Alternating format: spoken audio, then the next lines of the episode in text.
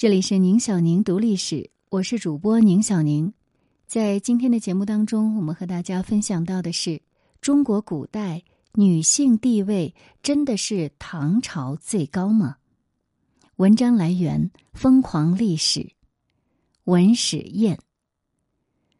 如果我问中国哪个朝代的女性地位最高，大家可能会条件反射似的说出唐朝女性地位最高。这个认知不能说不对，唐朝女性确实整体上地位很高，但不是每个方面都是最高的。比如在参政的合法性上就不及汉代，这一点很重要，因为中国自古就是政治决定社会。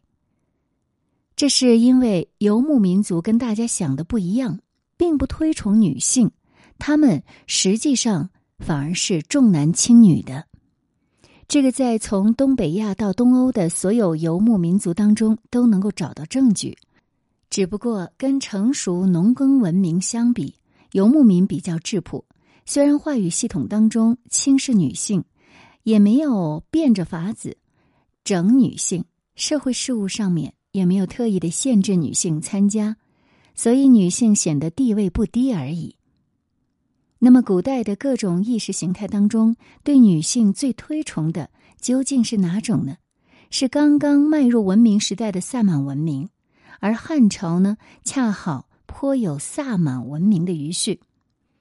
这篇文章就要结合萨满教以及游牧民对待女性的观念，以及从商朝到三国的政治历史，来谈谈汉朝女性的地位。我们先从母系社会入手。现在对于母系社会的一般说法是，因为女性主要从事采集、获取食物有保障，男性主要从事狩猎、获取食物没有保障，所以地位不及女性。这个说法其实是有问题的。虽然在漫长的演化史上，男性视干细胞变得发达，对动作看得更加清晰，从而更容易判断动物的行动。女性视锥细胞变得发达，对色彩的感知更强，从而更容易辨别出采集物，导致他们确实对于狩猎和采集是各擅胜场。但是上古时代的狩猎采集归根结底并没有多高的技术含量，可替代性很强。而男性采集时固然要粗枝大叶一点，可他力气也大，综合起来效率未必低于女性。女性未必能够垄断采集的权利，所以这种因为分工导致男女地位有别的说法，可能是有一定道理的，但不是决定性的。决定性的因素其实是女性的生育能力，而且更加劲爆的是，在几百万年的时间内，人类完全不知道生育还需要男性的。大家一致认为，女性能够生育，这是一种非常神奇的能力。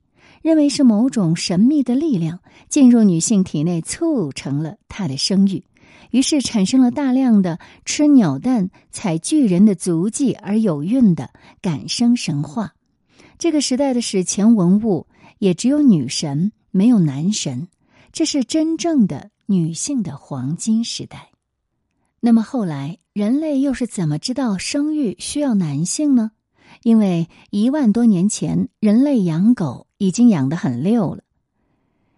人类生育需要十月怀胎，那么这个时间间隔实在是有点长，不容易被发现。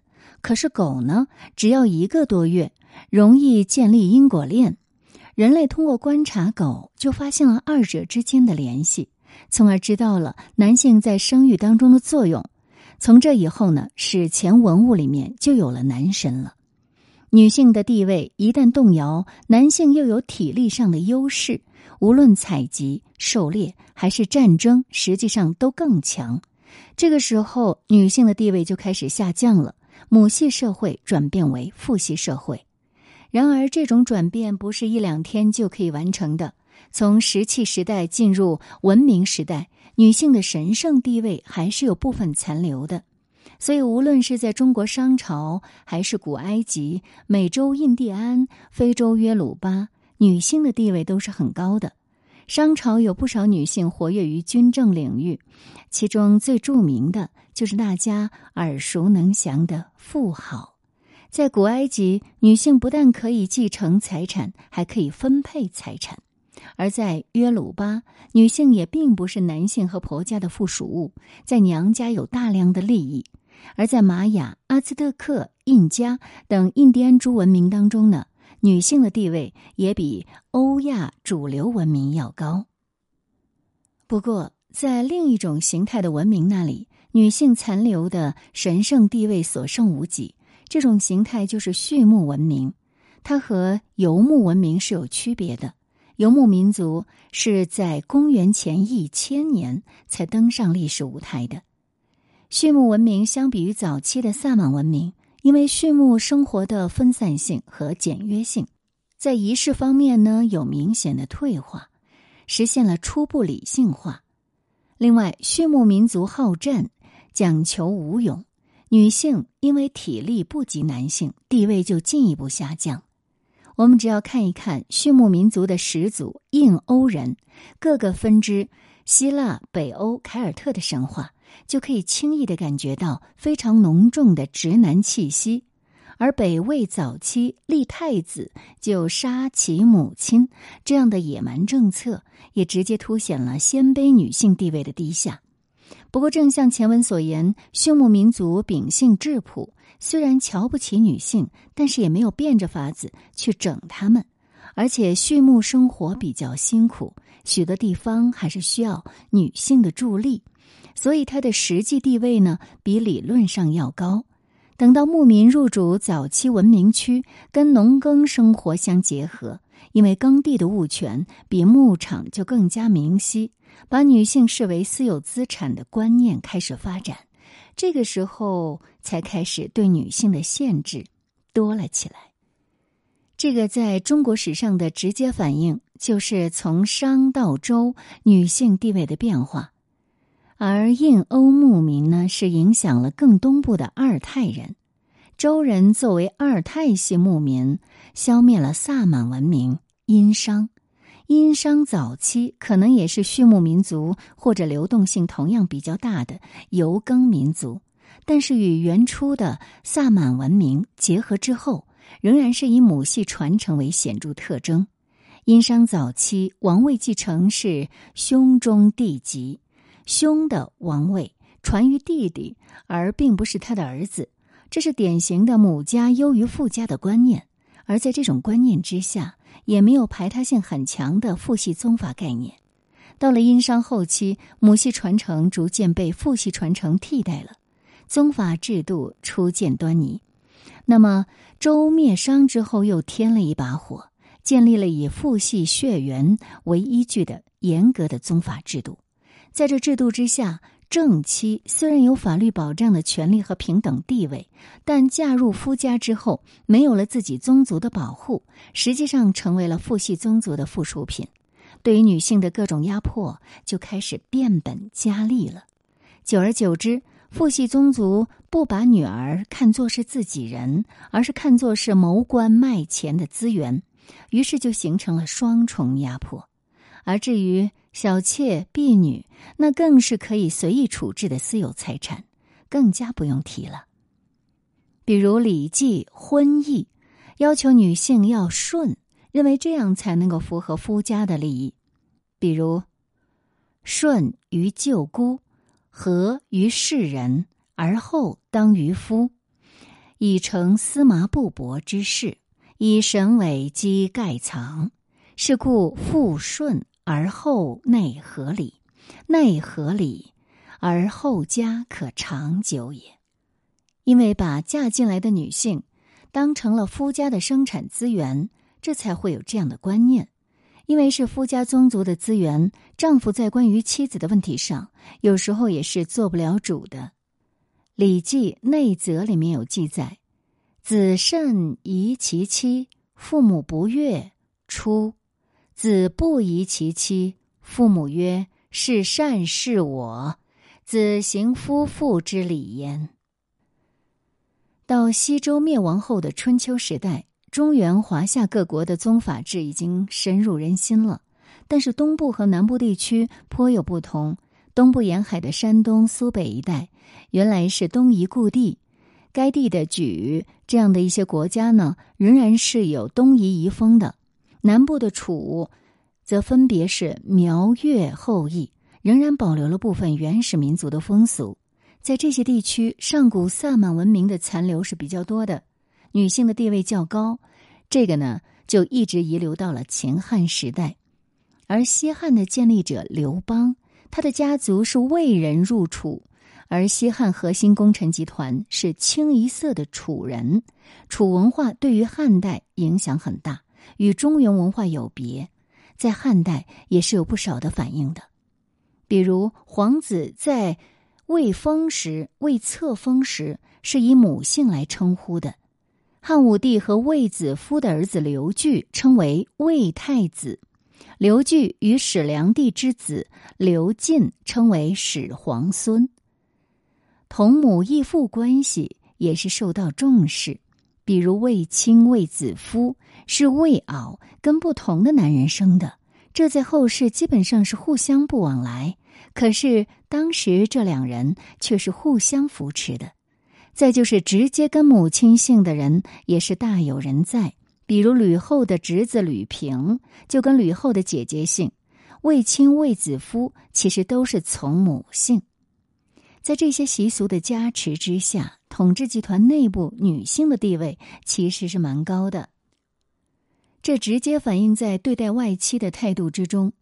在春秋战国时代，各国国君一般与他国国君联姻，难以出现外戚政治，但是少见的几次都是和楚有关的。比如楚考烈王娶臣下李元之妹，李元得以执国政。秦国重用来自楚国的宣太后的弟弟魏冉、芈戎，这可能与楚文化的影响也是有关的。因为楚人并没有像中原各国那样追求极度整饬的父系宗法制，所以到了西汉，为了增强布衣天子的力量，在依靠宗室之外。汉朝皇帝还自然而然的依靠外家的母系宗族。汉朝开国之初，吕雉还有他的家族就是刘邦的有力的助力了。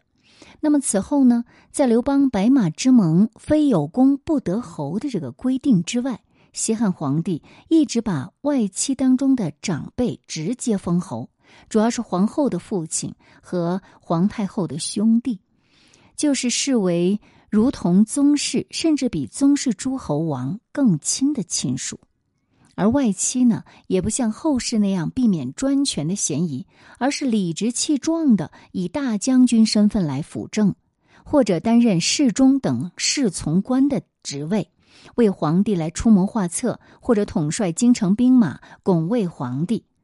而当时对外戚的重视，还体现在观念和文本上。大家可能意想不到。《史记》竟然把皇后的传记放入了外戚世家当中，而不是像三国之后的史书那样放入后妃传里。《史记·外戚列传》甚至开宗明义这样说：“自古受命帝王及祭体守文之君，非独内德茂也，盖亦有外戚之助焉。”也就是说，皇后最大的意义不在跟皇帝结婚、母仪天下、成为宇宙秩序的一部分，而是给皇帝提供外戚来帮助皇帝。社会上是广泛的接受了母系宗族地位不亚于父系宗族的观念。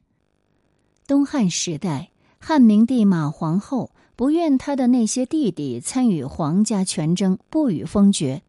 汉章帝虽然不是马皇后的亲儿子，但是尊马皇后为嫡母，也就把马氏外戚视为帝舅，想要给他们封爵，都被马皇后拒绝。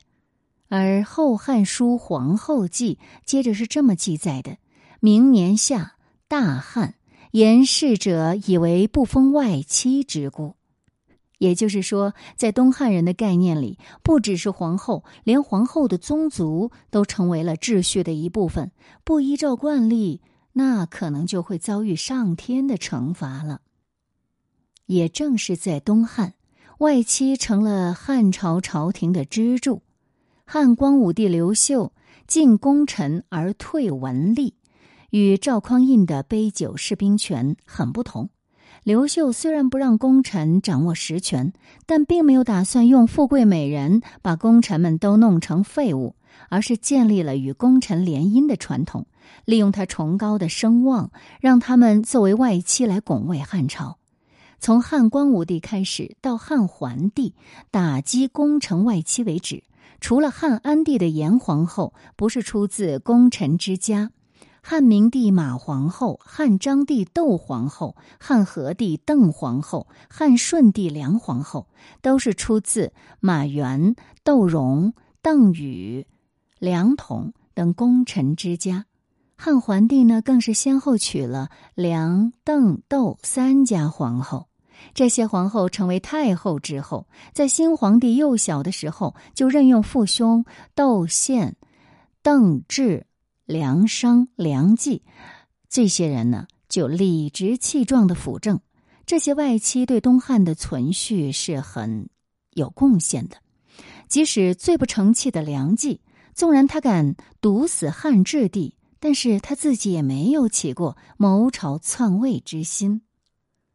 而在汉光武帝的制度设计之下，功臣之家的皇后们对于参与国政是完全自觉的。比如汉明帝马皇后就自己说了：“少壮时，旦暮竹帛，志不顾命。”汉和帝邓皇后临终的时候遗言说自己毕生承在嫉妒百姓，以安刘氏。皇太后与外戚主政也是得到朝臣的支持的。比如大司农朱宠在汉安帝清算邓家的时候上书为邓太后说话，说他立汉安帝，令宗庙有主，王室世赖。而正因为有上古萨满时代的许多风俗遗留，汉代虽然是重视宗法制，制度还不是很严的。何况皇室重视母族外戚，对民间呢是有示范的作用的。在汉代，总的来说，离婚是相对自由的，妇女参加户外活动的限制也比后世要宽松。虽然汉朝表扬贞妇，但那是作为与男性等同的忠烈来褒奖的，而不是作为专门对妇女的要求。汉朝的富贵女性尤其开放，名声在外。班超的孙子班史娶了汉顺帝的姑妈阴城公主。因为公主当面出轨，还让他在旁边伺候，班史很难忍耐，于是就把公主给做掉了。汉桓帝时候的杨乔，甚至宁愿绝食而死，也不想娶公主。汉朝能够与妇女地位颇高的唐朝并称为“脏唐臭汉”，男女之活跃程度是可想而知的。说到这里，大家会不会觉得？这和印象当中的汉朝不太一样呢。士大夫与外戚宦官轮番专政的这种斗争到哪里去了？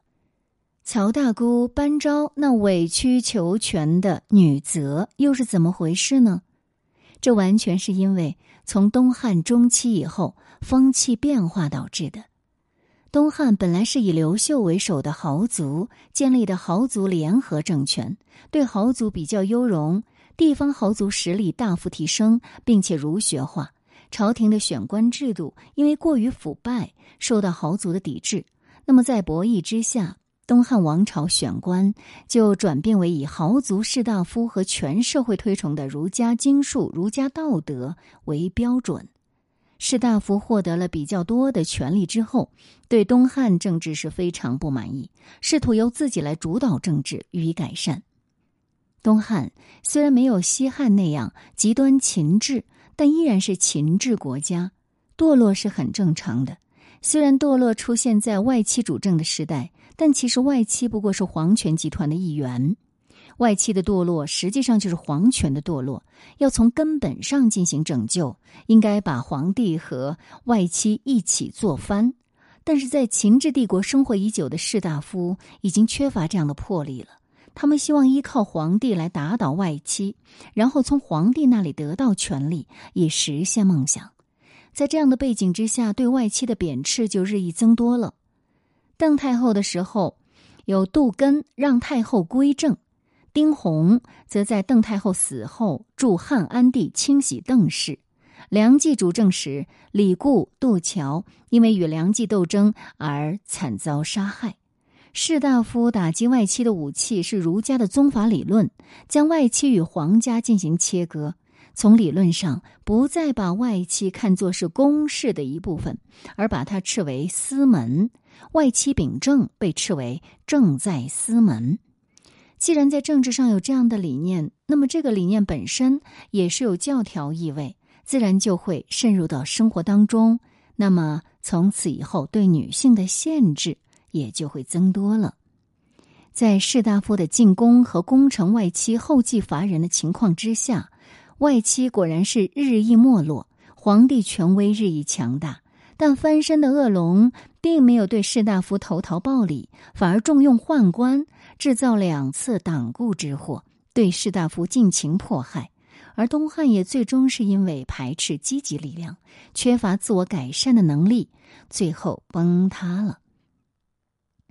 汉末的乱战，很大程度上依靠士族建立统治的曹魏，对士族进行大量权力让渡的前提之下，终于得到士族的支持。曹丕得以颁布根本大法性质的《建妇人与政诏》，他就把外戚政治正式终结。他说：“啊，就是这个诏书里面说，自今以后。”群臣不得奏事太后，后族之家不得当辅政之任，又不得横受毛土之爵。以此诏传后世，若有被违，天下共诛之。到后来，曹丕一度想给卞太后父母追封爵位，还被士大夫领袖陈群以维护惯例为由给驳回了。外戚也不再有天然合法的成为郎官的权利了，必须要自己很有水平才能被士大夫认可。曹睿毛皇后的弟弟毛曾人才庸劣，曾与大学士夏侯玄共坐，就曾被夏侯玄公然鄙视。此后的史书也不再将皇后传记放在外戚传里，而是设立独立的后妃传。外戚也不再集中立传了，而是根据个人形式列入各传之中。排除外戚之后，曹魏西晋，转而依赖远支和近支的宗室。然而，西晋皇权中枢的混乱，导致宗室内部残杀，形成八王之乱。西晋最终被匈奴人灭亡。司马氏王爷在自相残杀和胡杰的屠杀当中呢，几乎全部报销了。士族终于掌控了无权无勇的皇帝，形成士族主政的东晋门阀制度。外御外侮，内修明德，华夏文明摆脱秦汉帝国的苛暴之政，得到了脱胎换骨的升华。不过，在士族主导政治的同时，皇室内部的秩序也得以整治化，外戚宗室不再能名正言顺的妨碍皇帝一家独大。皇帝终于成了皇权集团的唯一代表。一旦皇帝有机会从氏族门阀手上拿回权力，氏族门阀依靠外戚、宗室等皇权集团的内部的其他势力来制衡皇帝的能力也在下降。他们失去了试错的机会。